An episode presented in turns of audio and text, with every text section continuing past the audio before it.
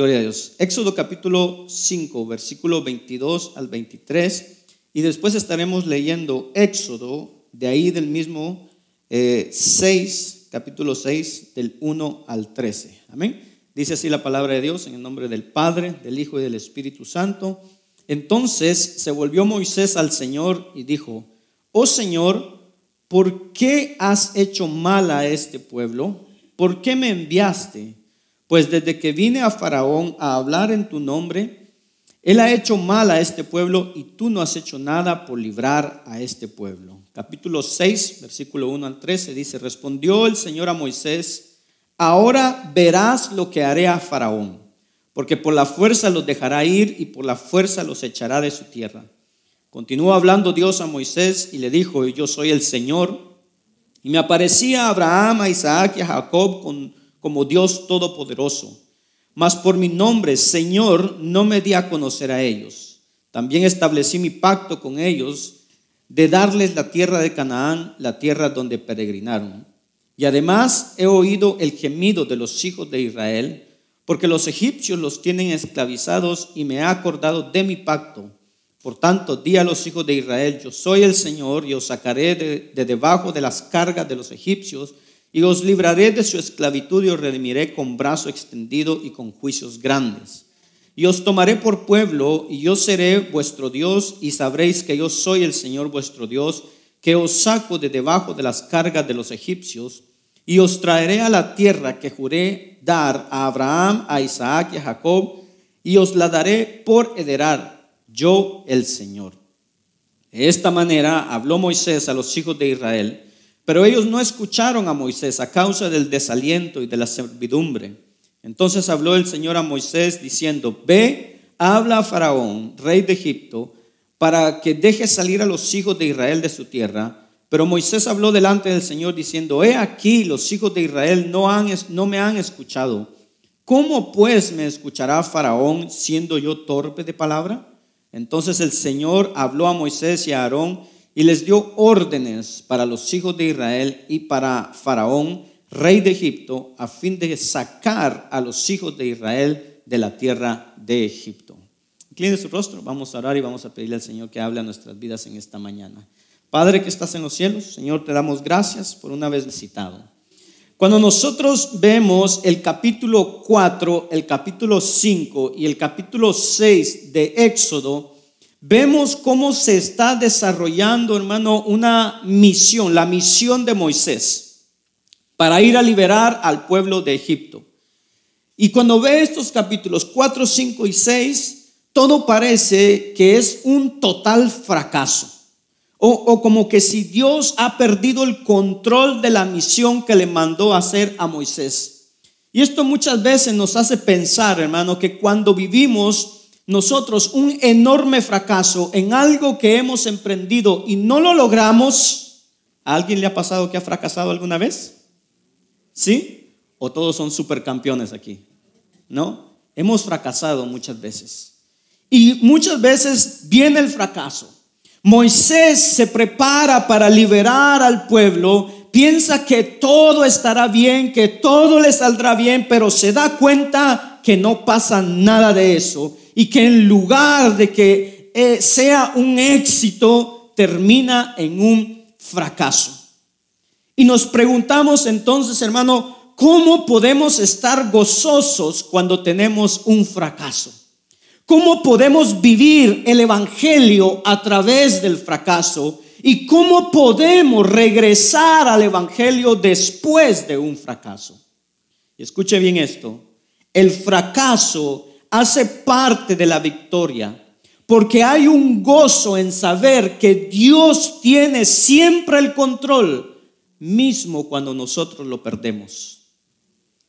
En otros mensajes que hemos dado de esta serie de Éxodo, hemos aprendido cómo Dios se muestra a Moisés, cómo Moisés está aprendiendo a conocer a Dios, cómo Dios le entrega esa vara para que vaya y haga prodigios, haga milagros, haga maravillas.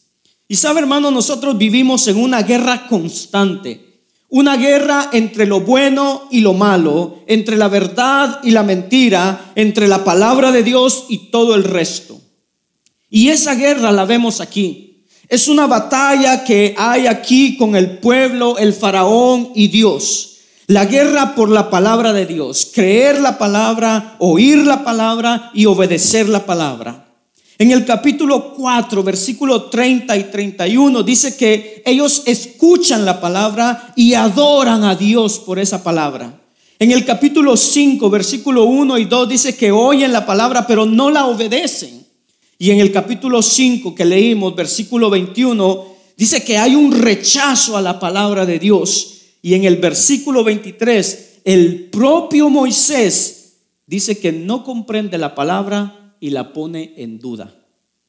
Esto nos hace pensar muchas veces, si no es que casi siempre, que cuando las cosas van bien, creemos que es porque nosotros somos buenos.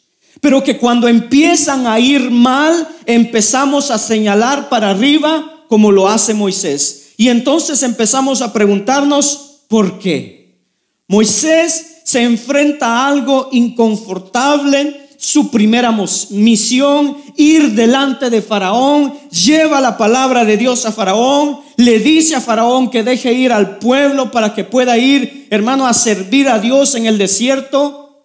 Y no solamente el Faraón se niega, sino que aumenta las cargas del trabajo de los hebreos. Dice que los capataces de los israelitas encuentran a Moisés y a Aarón y les dice, ¿qué hicieron ustedes? ¿Qué pasó? Ustedes nos dijeron que todo venía de Dios, que Dios estaba con ustedes y todo lo que pasa es que la situación es aún peor. Y dice que ellos le piden a Dios que sea juez entre ellos y Moisés. En otras palabras, ellos le estaban diciendo que Dios sea testigo que por ustedes nuestra condición es peor. Y Moisés se enfrenta a una situación muy, muy perturbadora en su llamado a ser líder. No solo antes eh, de venir a Faraón, dice que le dice a Dios, Dios mejor manda a otro, no me mandes a mí, manda a otro pero que ahora cuando lleva la palabra es un fracaso. Pero Moisés hace algo bueno y es que se vuelve a Dios, que va y le ora a Dios.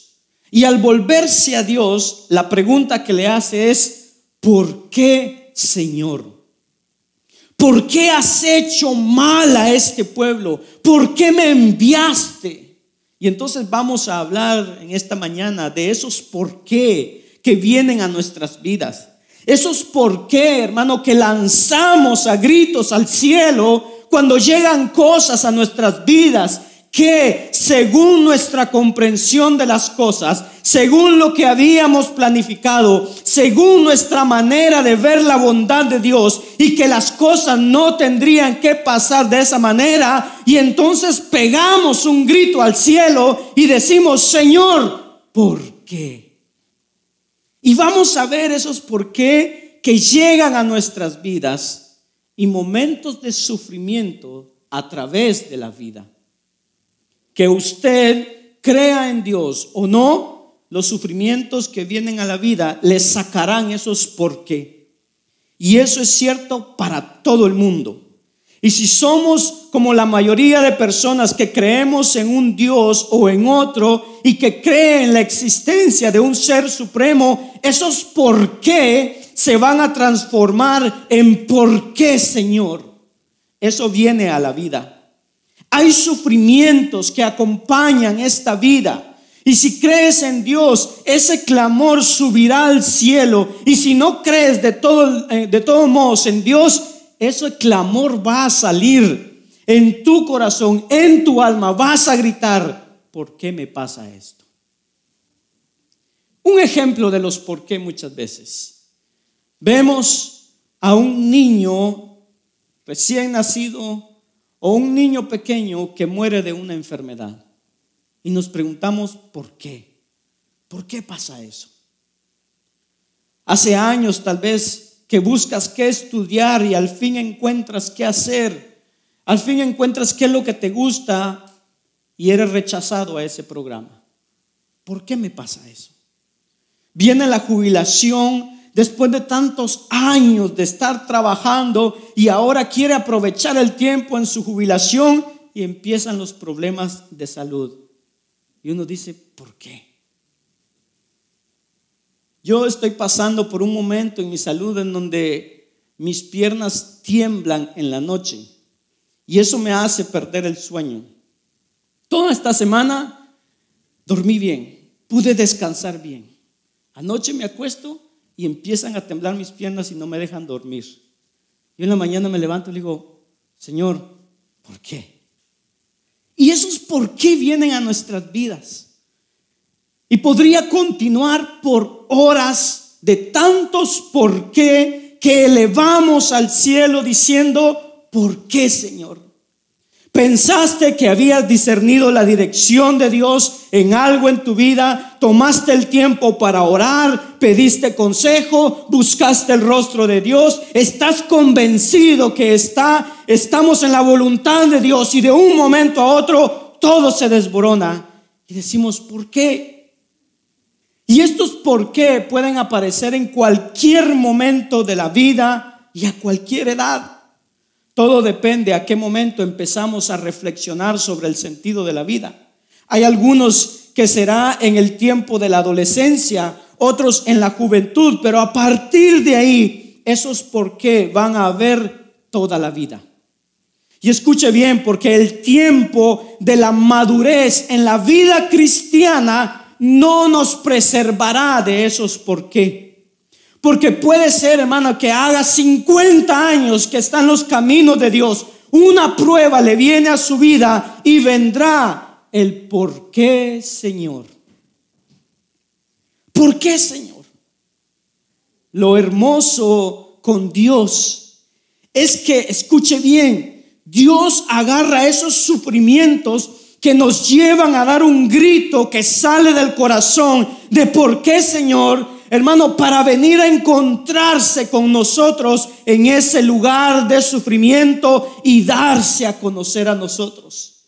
Y eso es lo que vamos a ver con Moisés. Cómo Moisés viene a dar, cómo Dios, perdón, viene a darse a conocer a Moisés y a su pueblo después de los por qué. El resumen de esta enseñanza es este.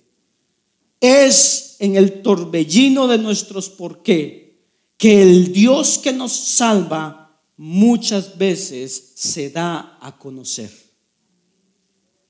Es en el torbellino de nuestros por qué que el Dios que nos salva muchas veces se da a conocer.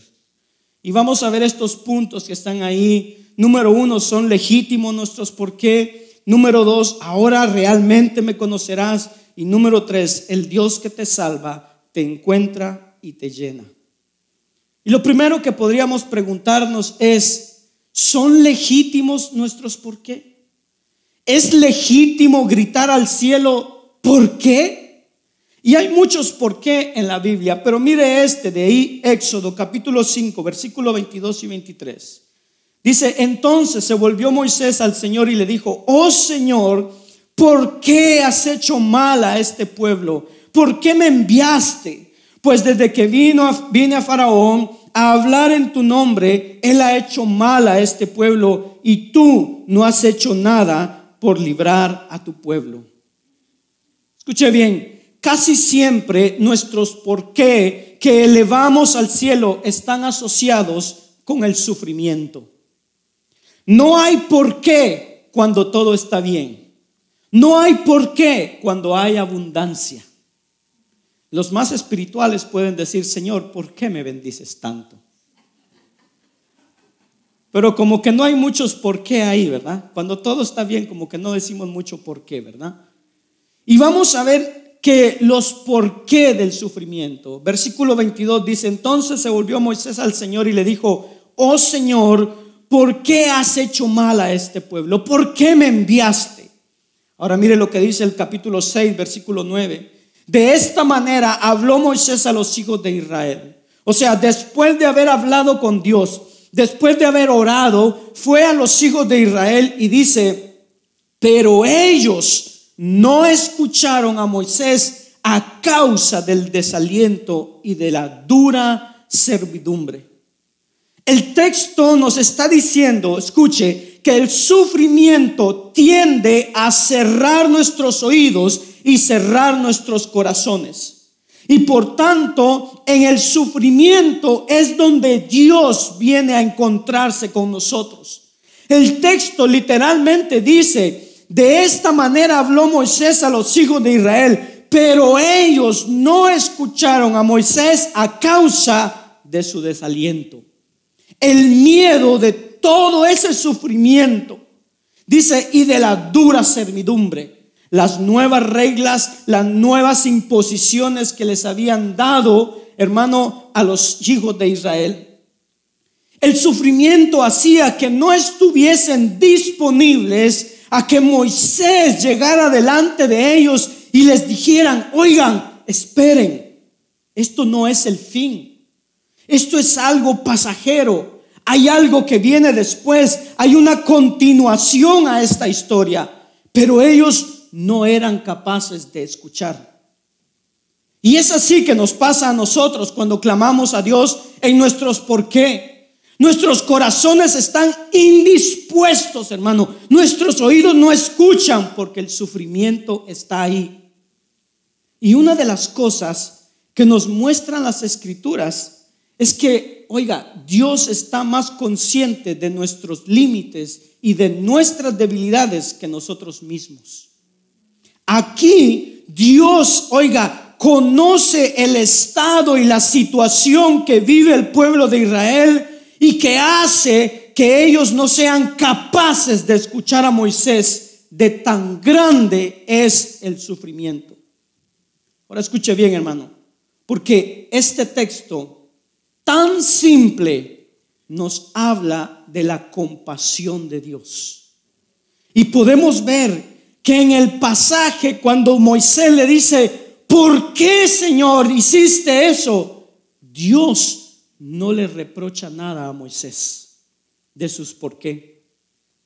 Porque Dios es tan consciente de nuestra humanidad y de nuestras debilidades y de nuestros por qué.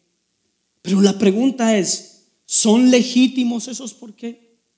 Es legítimo gritar al cielo, Señor, ¿por qué? ¿Por qué pasa eso? Y en un sentido, sí es legítimo. Dios es Dios. Dios es el Shaddai, como se presenta el Dios Todopoderoso. Entonces, yo estoy en el derecho de esperar que su poder se manifieste. Si no tengo el derecho de preguntarle a Dios, ¿por qué haces esto? Es porque tal vez al final Dios no es todopoderoso. Pero si verdaderamente yo creo en un Dios bueno, en un Dios generoso, en un Dios todopoderoso, en alguna parte es legítimo que yo diga, Señor, yo sé que lo que pasa en mi vida, aun si es alguien que me ha hecho algo malo, tú estás en control de todo eso. Eso es lo que vimos hace unas semanas atrás. Que lo malo no puede hacernos daño si Dios no lo permite. Pero porque creemos en un Dios todopoderoso y que cuando pasamos por el sufrimiento decir, ¿por qué Señor? ¿Por qué permites que eso pase en mi vida? Y Dios muchas veces, hermano, viene a revelarse a nosotros. Muchas veces viene, hermano, a revelarse en esos por qué no responde a los por qué, pero viene a darse a conocer a nosotros. Hay algo legítimo en los por qué de Moisés, pero al mismo tiempo, escuche, no es que Moisés no sabía nada. Cuando Dios le da la misión a Moisés, ¿qué fue lo que le dijo? Le dijo, yo endureceré el corazón de Faraón ¿Se recuerda de ese pasaje que lo vimos? Dios le dice, vas a ir a Faraón, pero ¿sabes qué? Te aviso que yo voy a endurecer su corazón. Vas a ir a Faraón y el Faraón va a decir que no. Entonces Moisés sabía sabía de antemano lo que iba a pasar. Moisés hubiera podido preparar al pueblo de Israel y decirles, oigan, les advierto que todo esto no se pondrá mejor. Se va a poner muy feo, pero al final saldremos de aquí. O tal vez se lo había dicho, no lo sabemos. El texto no lo dice. Pero Moisés, hermano, ya sabía lo que iba a pasar. Y cuando Moisés viene y le pregunta a Dios, Señor, ¿por qué? Hermano, yo creo que Dios le hubiera podido contestar a Moisés a esos por qué. Creo que Dios le hubiera podido decir, Moisés, come on, Moisés. Tomé el tiempo de explicarte el plan. Te dije lo que iba a pasar. Estás supuesto a explicarle al pueblo. Estás supuesto a ayudarme a que el pueblo me conozca. Te envié para darme a conocer al pueblo. Pero Dios no hace nada de eso. Porque Dios conoce y que cuando estamos en el sufrimiento, escuche bien, somos irrazonables. El sufrimiento es algo, es una experiencia fuerte en el humano. Moisés sabía que eso iba a pasar. Dios se lo había dicho, se lo había anunciado. Moisés, hermano, le hubiera podido decir a Dios, Señor, sabía que esto iba a pasar, pero no me esperaba que fuera tan duro. Escucha, hermano, mismo si Dios, oiga bien, mismo si Dios nos ha advertido del sufrimiento, del miedo y de la angustia, eso no impide que los por qué broten de nuestro corazón cuando todo eso llega. Los por qué hay por toda la Biblia. Y el libro por excelencia es el libro de Job. Miren lo que dice Job, capítulo 6, versículo 11. Dice, ¿cuál es mi fuerza para que yo espere? ¿Y cuál es el fin para que yo resista?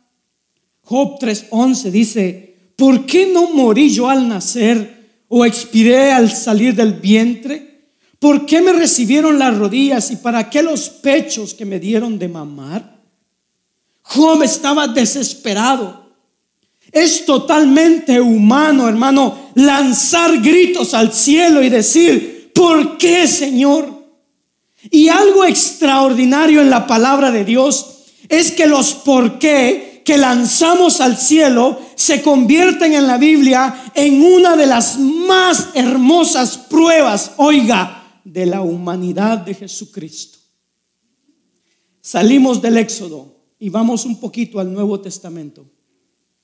Jesús es el Hijo de Dios. Dios, eh, Jesús hecho hombre, se hizo hombre. Fue tan hombre que él también gritó, por qué. Y eso es interesante. Cuando decimos que Cristo tiene compasión, es porque conoce nuestras pruebas, esas pruebas que vivimos. Es porque Jesucristo mismo, Él mismo gritó al cielo, Dios mío, ¿por qué me has abandonado cuando estaba ya en la cruz? Y es un pasaje, hermano, que de alguna manera es misterioso. Muchos teólogos tratan de entender qué hay detrás de esas palabras. Cristo está en la cruz y lanza estas palabras al cielo. Elí, Elí, lama sabactani. Dios mío, Dios mío, ¿por qué me has abandonado? ¿Por qué? Dios el Hijo fue verdaderamente un hombre. Y entonces yo me pregunto verdaderamente, ¿es que Jesús de Nazaret no sabía lo que iba a pasar. Cuando tratamos de entender lo que pasó y que Cristo grita, Dios mío, ¿por qué me has abandonado? ¿Qué está pasando en la cruz? ¿Qué es lo que las escrituras nos enseñan acerca de lo que está pasando? Cuando le vemos las escrituras, hermano, Jesús dice que se ofrece voluntariamente en sacrificio. Jesucristo es el cumplimiento de todos los sacrificios que habían en el Antiguo Testamento. Él es el verdadero sacrificio. Y cuando Jesús está en la cruz, dice la Biblia que hay un momento en que Él se hizo pecado. Hay una, hermano, transacción judicial en donde Cristo toma todas las condenas de todos aquellos que creyeran en Él y así tomar en Él todas nuestras faltas. Oiga, para que Dios sea justo, perdonando a injustos como usted y como yo. Pero para que eso sea posible, era necesario que Jesús fuera hecho pecado. Y es por eso que Jesús exclama, Dios mío, ¿por qué me has abandonado? Él que había, oiga Jesús, que había siempre, hermano, estado en una perfecta armonía con su Padre. En todos los evangelios podemos ver cómo Jesús siempre, hermano, está y busca estar en conexión con su Padre. Pero hay un momento, hermano, que esa conexión se rompe. Hay una brecha, hay una separación. Hay un momento en que hay una separación en la Santa Trinidad. Y entonces, si Dios, oiga, si Dios Padre hubiera respondido a su Hijo del por qué, Dios le hubiera dicho, porque tú eres lo que más detesto en este momento. Porque tomó todos los pecados de todos los hombres sobre sí mismo. Pero Jesús lo sabía. Jesús sabía lo que iba a la cruz. Jesús no llegó a la cruz y se despertó en la cruz diciendo, ay, ¿qué pasó aquí? Pero Jesús es humano está viviendo algo que nosotros nunca comprenderemos. Oiga, nunca pretendería que mis por qué en mi sufrimiento podría parecerse tan siquiera un poco al porqué de Cristo en la cruz. Él tenía una perfecta armonía con su Padre, pero dice que se hizo pecado. Y no pretendo, hermano, que mis por qué se parezcan al porqué de Él. Pero por lo tanto, en su humanidad, grita al cielo, ¿por qué me has abandonado? Aún cuando sabía que iba a ir a la cruz. No había sorpresa, no había cambio de plan.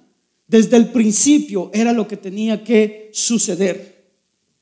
Un teólogo llamado Crane Blomberg dice esto sobre lo que pasa en la cruz con Jesús. Dice, antes de morir, Parece que él sintió una brutal pérdida de comunión con el Padre que resultó tan íntima y significativa a lo largo de su vida. David Platt en su libro Radical dice lo siguiente, nuestra comprensión de quién es Dios y quiénes somos nosotros afecta de manera drástica nuestra comprensión de quién es Cristo y por qué lo necesitamos. De lo contrario, este cuadro de Cristo en la cruz es tristemente inadecuado y pierde todo el contenido del Evangelio. Oiga, no somos salvos de nuestros pecados porque los judíos y los oficiales romanos juzgaron a Jesús con falsedades y Pilato lo sentenció a muerte. Tampoco somos salvos por los verdugos romanos que clavaron clavos en las manos y en los pies de Cristo y lo colocaron en la cruz. ¿Creemos de verdad que el falso juicio al que sometieron a Cristo pagaría la deuda de los pecados de toda la humanidad? ¿Creemos de verdad que una corona de espinas, unos azotes y unos clavos y una cruz de madera, junto con todas esas facetas de la crucifixión que hacemos atractivas, son lo bastante poderosa como para salvarnos? Imagina a Cristo en el jardín de Getsemaní, al arrodillarse ante su Padre, de su cabeza caen gotas de sudor mezcladas con sangre. ¿Por qué está en medio de semejante agonía y dolor? No es porque le tema la crucifixión, no tiembla porque los soldados romanos están a punto, lo que están a punto de hacerle. Desde ese día, un sinnúmero de hombres y mujeres en la historia del cristianismo han muerto por su fe. Algunos no solo los colgaron de una cruz, sino que los quemaron vivos, crucificados. ¿Tenían estos hombres y mujeres de la historia cristiana más valor que Cristo mismo? ¿Por qué Jesús temblaba en el jardín mientras lloraba lleno de angustia? Podemos estar seguros de que no era un cobarde a punto de enfrentar a los soldados romanos. Por el contrario, era un salvador que estaba a punto de soportar la ira divina. Escucha estas palabras. Padre mío, si es posible, pasa de mí esta copa. La copa no hace referencia a la cruz de madera, sino al juicio divino. Es la copa de la ira de Dios. Esto fue lo que hizo querer retroceder a Jesús cuando estaba en el jardín. Toda la santa ira de Dios hacia el pecado y los pecadores, acumulada desde el principio del mundo, estaba a punto de derramarse sobre él.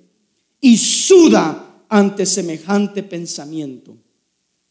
Y dice, lo que sucedió en la cruz no tuvo que ver ante todo con los clavos que clavaron en las manos y en los pies de Jesús, sino en la ira que se derramó sobre su alma debido a tu pecado y al mío.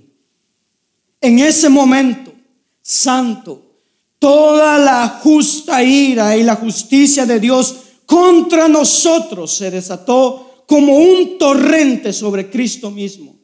Al analizar, ¿por qué me has abandonado? Algunos dicen, Dios miró hacia abajo y no pudo soportar ver el sufrimiento que los soldados le infligían a Jesús, así que apartó su rostro.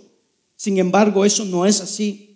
Dios apartó su rostro porque no pudo soportar ver tu pecado y el mío sobre su Hijo. En la cruz, Cristo bebió toda la copa de la ira de Dios. Y cuando acabó la última copa, le dio la vuelta la copa hacia abajo y exclamó, consumado es. Este es el Evangelio.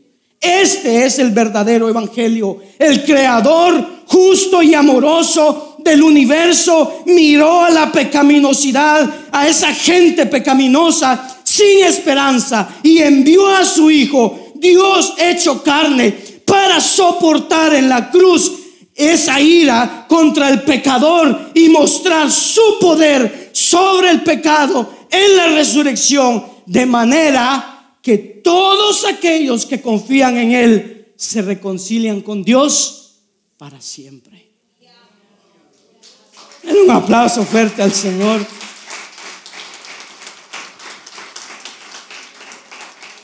Este es el Evangelio. Jesucristo vivió los por qué que nosotros vivimos. Él comparte ese sufrimiento. Y esto no es algo teórico, hermano. Jesús conoció, hermano, escuche, lo que es creer en Dios caminar con Dios y que un sufrimiento venga a nuestra vida y que un porqué salga de nuestro corazón. Que tal vez no es razonable, pero es real, está ahí. Ese sufrimiento es real. Y Cristo vivió eso. Él comparte ese sufrimiento. Y cuando Dios le responde a Moisés, oiga, no le reprocha nada a Moisés porque Dios comprende su humanidad y por tanto lo había preparado a hacer eso. Dios muy seguido viene a revelarse a nosotros en nuestros por qué. Éxodo 6.1 dice, respondió el Señor a Moisés, oiga, ahora verás. A los por qué de Moisés la respuesta de Dios es, ahora verás lo que haré a Faraón porque por la fuerza los dejará ir y por la fuerza los echará de su tierra. No solamente los dejará ir, sino que dice los echará de su tierra. Y esto es lo que va a suceder, hermano. Pero esto no va a suceder el día de después. Tenían que venir las plagas y mucho sufrimiento iba a venir sobre el pueblo de Israel y el pueblo egipcio. Pero en esos por qué Moisés aprenderá a conocer a Dios un poco, así como Job, que después de todo el sufrimiento se dio cuenta que conocía más a Dios mientras se revelaba más a Él. Y al final de todo el sufrimiento, Job dice en el capítulo 4, perdón, 42, versículos 5 y 6, dice, he sabido de ti solo de oídas, pero ahora mis ojos te ven. Por eso me retracto y me arrepiento en polvo y ceniza. Porque Dios se reveló a él en medio de su sufrimiento. Job dice, no necesito que respondas a mi por qué, porque te encontré en medio de todo ese sufrimiento. Ahora te conozco y esto es lo que Dios quiere con cada uno de nosotros. Dios viene a encontrarse con nosotros en medio de nuestros por qué, para que lo conozcamos aún más. Hermano, no conozco los por qué de que está pasando en su vida. Pero oiga, no está solo en ese lugar.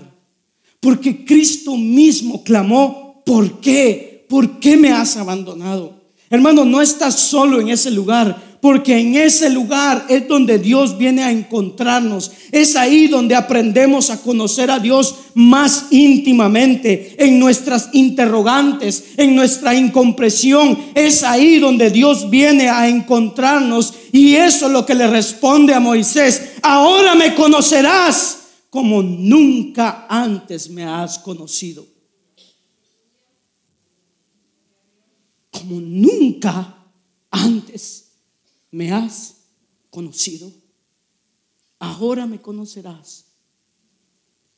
Hermano, y puedo testificar que en los momentos en mi vida en donde grité al cielo, ¿por qué Señor? ¿Por qué viene esto? Es donde crecí en el Señor. Porque en esos por qué es donde Dios viene a encontrarse con nosotros. Hermano, y está bien, está bien gritar al cielo y decir, Señor, ¿por qué? Porque Dios viene a manifestarse ahí en medio de ese sufrimiento. Segundo punto, Dios dice, ahora ustedes me conocerán verdaderamente. Ahora cada uno de nosotros lo conoceremos. No sé si usted entiende o está familiarizado cuando se dice que la Biblia es una revelación progresiva. Desde Génesis a Apocalipsis, Dios se da a conocer más y más. Y hay centenas de años, hermanos, desde el primer libro, desde Génesis hasta el último, que es Apocalipsis. Pero hay una revelación progresiva de Dios. Si nosotros solo leemos Génesis, vamos a conocer solo algunas cosas de Dios. Pero si leemos hasta Apocalipsis, vamos a conocer mucho más de cerca a Dios. Y esto es interesante que lo encontramos, hermano, porque esto lo vemos aquí. Dios se está revelando más al pueblo de Israel y es lo que quiere hacer en nuestras vidas. Mientras más avancemos en nuestro caminar con Cristo, en nuestra fe, Dios se dará a conocer cada vez más a nuestras vidas. Dios le dice a Moisés que Él se va a revelar al pueblo como nunca lo ha hecho. Me conocerán y yo seré vuestro Dios. Versículos 2 y 3 dice, continuó hablando Dios a Moisés y le dijo, yo soy el Señor, yo soy Yahweh, yo soy el que soy. Y dice, y me aparecí a Abraham, a Isaac y a Jacob quien eran los ancestros de Moisés, los ancestros del pueblo de Israel. Dice, y me aparecía Abraham, Isaac y a Jacob como Dios todopoderoso. En hebreo es El Shaddai. El para Dios y Shaddai para todopoderoso. Dice, yo me di a conocer a Abraham, a Isaac y a Jacob como el Dios todopoderoso. Mas por mi nombre, Yahweh, el Señor no me di a conocer a ellos. Dios está diciendo en esta revelación progresiva de su nombre que hermanos llegamos a un giro en la historia en donde ustedes, Dios les dice, ustedes no me conocerán solamente como el Dios Todopoderoso. Y hermanos, sí que lo van a conocer como el Dios Todopoderoso. Porque cuando el pueblo de Israel llega a Sinaí, dice que el, monte tiembla por el Dios Todopoderoso que está ahí. Ellos lo iban a conocer. Pero aquí les dice, ustedes me van a conocer ahora con otro nombre, con mi nombre, el que es Yahweh, el que es el que está fuera del tiempo, el que está fuera de todo, el que nunca cambia, el que es. Y lo van a conocer como su Dios. Entonces la Biblia nos habla de esta revelación progresiva, que entre más avanzamos a través de la Biblia, más Dios se da a conocer personalmente, más aprendemos a conocerlo por su persona. Si avanzamos más allá de Éxodo, llegamos al Nuevo Testamento y ahí llegamos a Jesús. Y Jesús es la máxima revelación de la persona de Dios. Entonces Dios se le aparece a Adán, Abraham, a Isaac y a Jacob y a Moisés. Y se dio a conocer aún más al pueblo de Israel en esa época. Y cientos de años más tarde, Dios el Hijo vino como un hombre, se hizo ser humano como usted, como yo, y adoptó dos naturalezas, su divinidad y su humanidad a través de la persona de Cristo, quien es la máxima revelación de la persona de Dios. Es por eso, por lo que digo, hermano, que la Biblia es una revelación progresiva. Vamos conociendo a Dios. Y mientras estudiamos Éxodo, no queremos de perder de vista que somos cristianos, que creemos creído en Cristo, quien es la máxima revelación de la persona de Dios. Hebreos capítulo 1, versículo 1 y 2 dice, Dios, habiendo hablado hace mucho tiempo, en muchas ocasiones y de muchas maneras, a través de muchas maneras a los padres por los profetas, Moisés era uno de estos profetas. Y dice, en estos últimos días nos ha hablado por su Hijo, a quien constituyó heredero de todas las cosas, por medio de quien hizo también el universo entonces, en el principio estaba la creación, en Génesis 1.1. En el principio Dios dijo, lo dijo por medio del Hijo. Y lo vemos ahí en Juan capítulo 1. Pero Jesucristo estaba, el Hijo estaba en el Antiguo Testamento. No era muy conocido en el Antiguo Testamento. Aparece por momentos por medio de uno que llaman el ángel de Jehová, que es una aparición del Hijo. Y esto lo hemos estudiado los viernes. Esto se le llama una teofanía. Entonces, en el Antiguo Testamento vemos un anticipo de lo que viene. Cuando llegamos al Nuevo Testamento, el Hijo se encarna y se convierte en hombre. Esto es lo que llamamos una revelación progresiva. Ahora, cuando vemos este, este pasaje, ¿qué nos habla esto de Dios? Que hermano, que Dios desea que le conozcamos que cuando decimos que el cristianismo no es una religión, sino una relación, es en ese sentido, que lo conozcamos a Él más íntimamente. Dios es una persona que desea ser conocida. Yo le pregunto, ¿para qué tiene usted amigos? Para conocer a alguien. ¿Para qué, hermanos, salimos a veces a tomar un café o a comer con gente? porque queremos conocerla, queremos tener una amistad, porque hay una riqueza, una alegría en conocer a alguien, tener un encuentro, y eso es lo que Dios quiere con usted y conmigo. Él quiere, hermano, encontrarse con nosotros todos los días, semana tras semana, a través de la predicación de la palabra, a través de la lectura de la palabra, a través de la oración, a través de la adoración, a través de las experiencias de la vida. Dios quiere darse a conocer a nosotros, porque Dios es un ser relacional. Entre más avanzamos en la Biblia, más Él se revela y más la, relación es íntima. Más se llega a conocer al Señor. Y cuando llegamos al, Nuevo Testamento, cuando Cristo sube al cielo, dice que envía al Espíritu Santo y ese Espíritu Santo viene a habitar en cada uno de nosotros. ¿Por qué? Porque Él desea una relación íntima con cada uno de nosotros.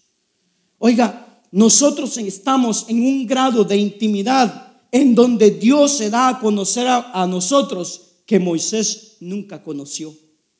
Porque Moisés hubiera querido conocer a Cristo como nosotros. Moisés hubiera querido, hermano, tener al Espíritu Santo morando dentro de él como lo tenemos nosotros. Pero muchas veces lo rechazamos. Dios es un Dios relacional. Dios es alguien que quiere darse a conocer a nosotros. Dios quiere que, que, hermano, podamos conocerlo, podamos conocer al Padre, podamos conocer al Hijo y al Espíritu Santo, encontrarnos con Él íntimamente, conocerlo más a Él, pero sabe, muchas veces lo hará por medio del sufrimiento, por medio de los problemas que puedan venir. Y la Biblia nos habla de esto, que Dios es un Dios relacional que desea ser conocido por nosotros. Cuando leamos la Biblia por la mañana, leámosla, hermano, como cuando vamos a tomar un café con alguien que no hemos visto desde hace mucho tiempo. Eso es leer la Biblia. Eso es ir en oración. Es compartir con amigo, un amigo íntimo lo que pasa en nuestro corazón, sabiendo que es, Él es testigo de todo lo que nos pasa. Y cuando Moisés va hacia Dios, quiere, va en oración hacia Dios, que es la única cosa buena que hace. Dios dice, cuando va, le dice, ¿por qué? Él va a derramar su corazón en oración y Dios viene a encontrarse con Él en ese lugar. Hermanos, debemos de leer la palabra de Dios, su palabra, para conocer a Cristo, para tener una comunión íntima con Él, para conocerlo más. Dios desea darse a conocer a nosotros cada vez más Dios desea que esa relación que tenemos con Él crezca.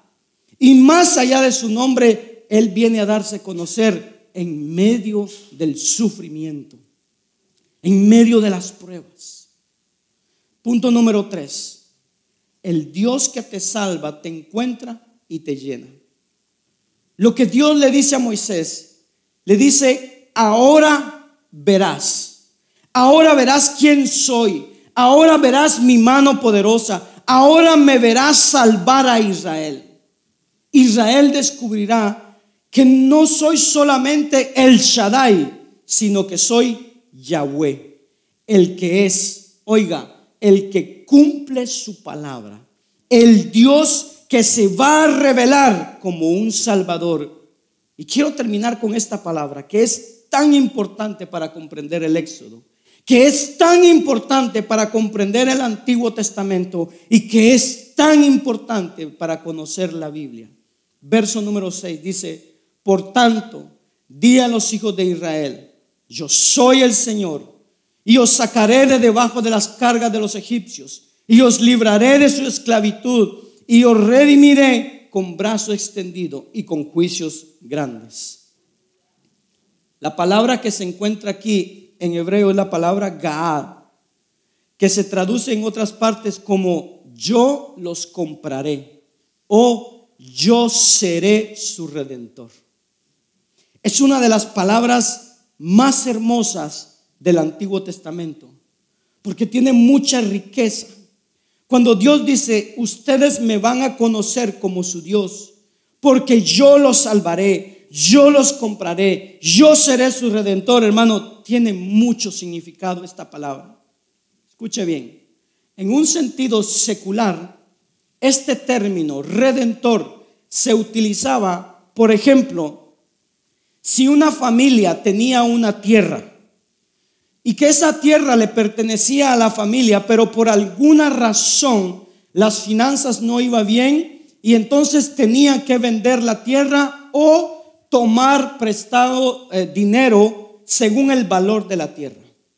Pero si había un pariente cercano, este pariente tenía el derecho de redimir la tierra, o sea, pagar el precio de la tierra.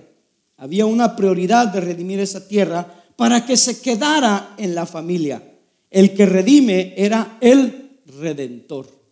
Hacía una redención, redimía la tierra.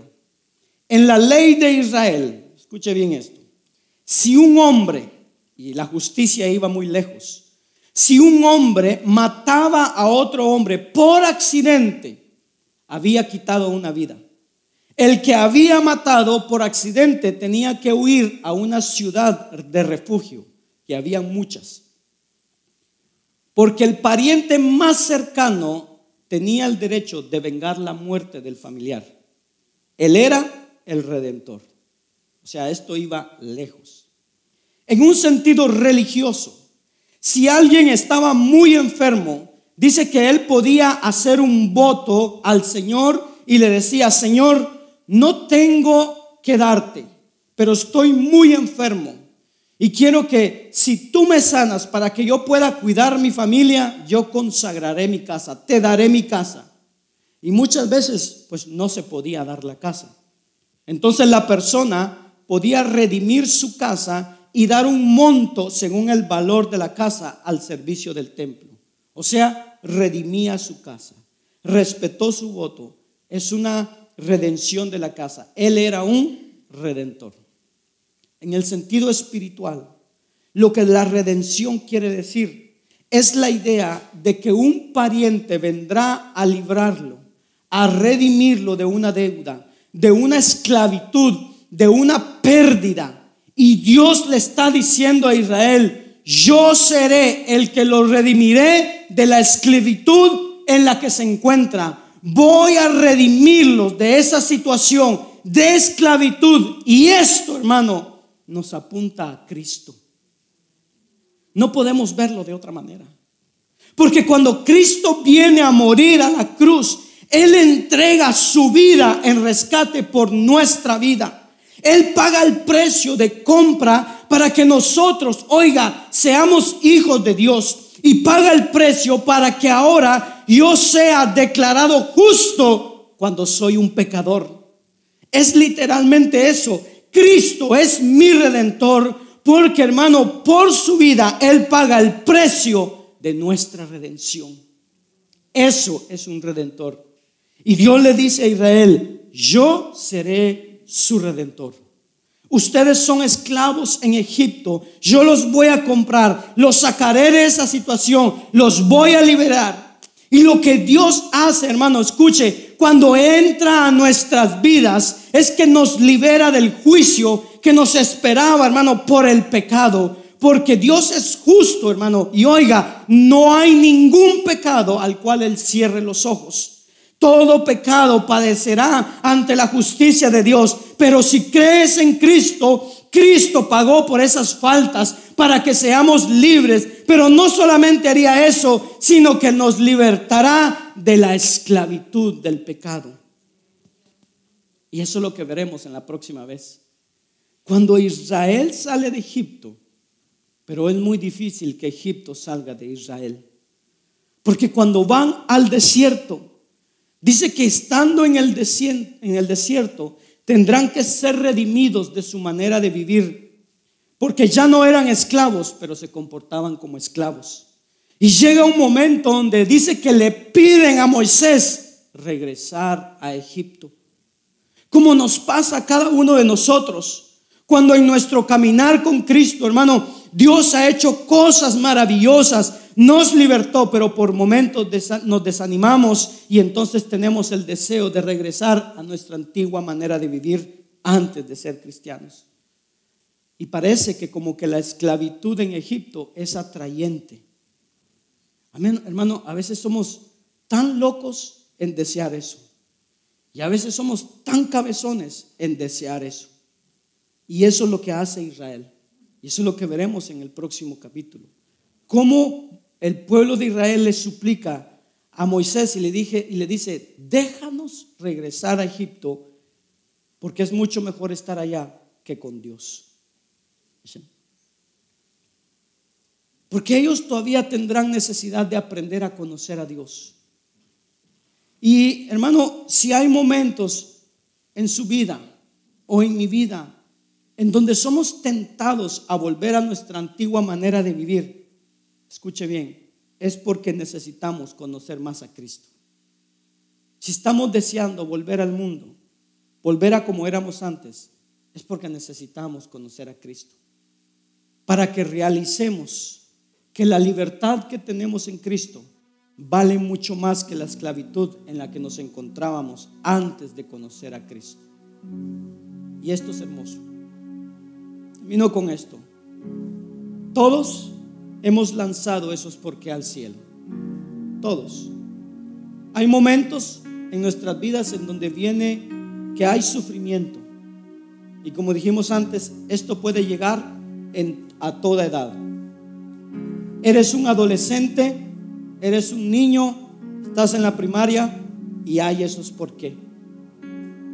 Y mientras más reflexionamos, más hay esos por qué que vienen a nuestras vidas. Y mientras más envejecemos, más sufrimiento tenemos. Y podemos, hermano, tener 40 años, 80 años.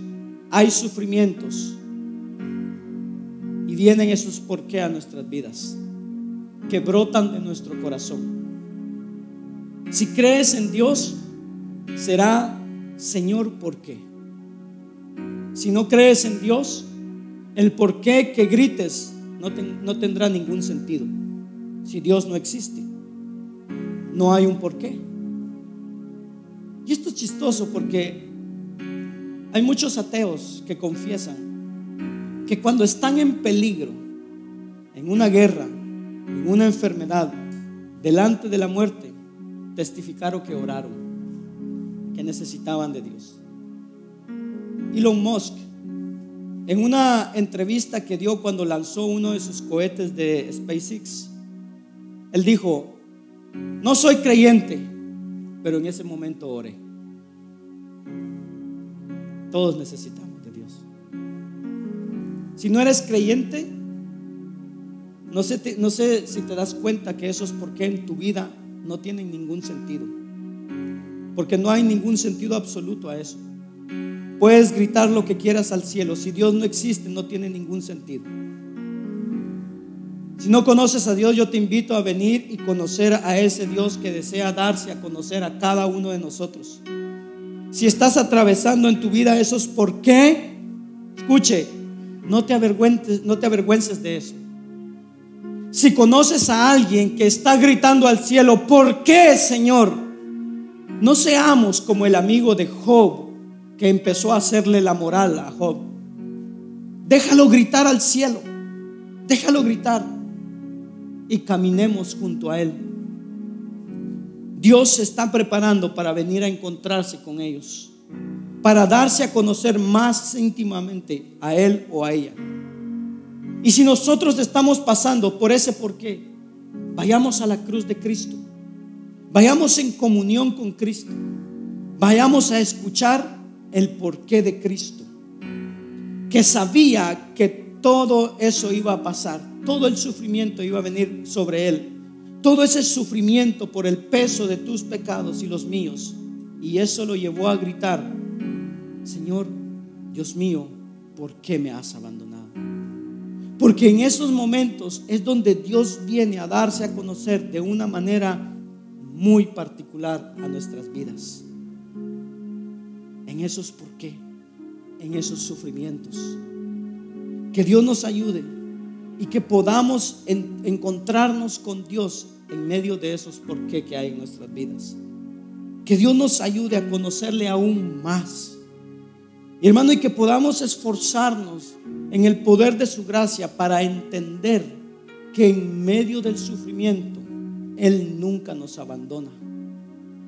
Porque es en el torbellino de nuestros por qué que el Dios que nos salva muchas veces se da a conocer a nuestras vidas. Y el Señor le dijo a Moisés, ahora verás. Póngase de pie, vamos a orar.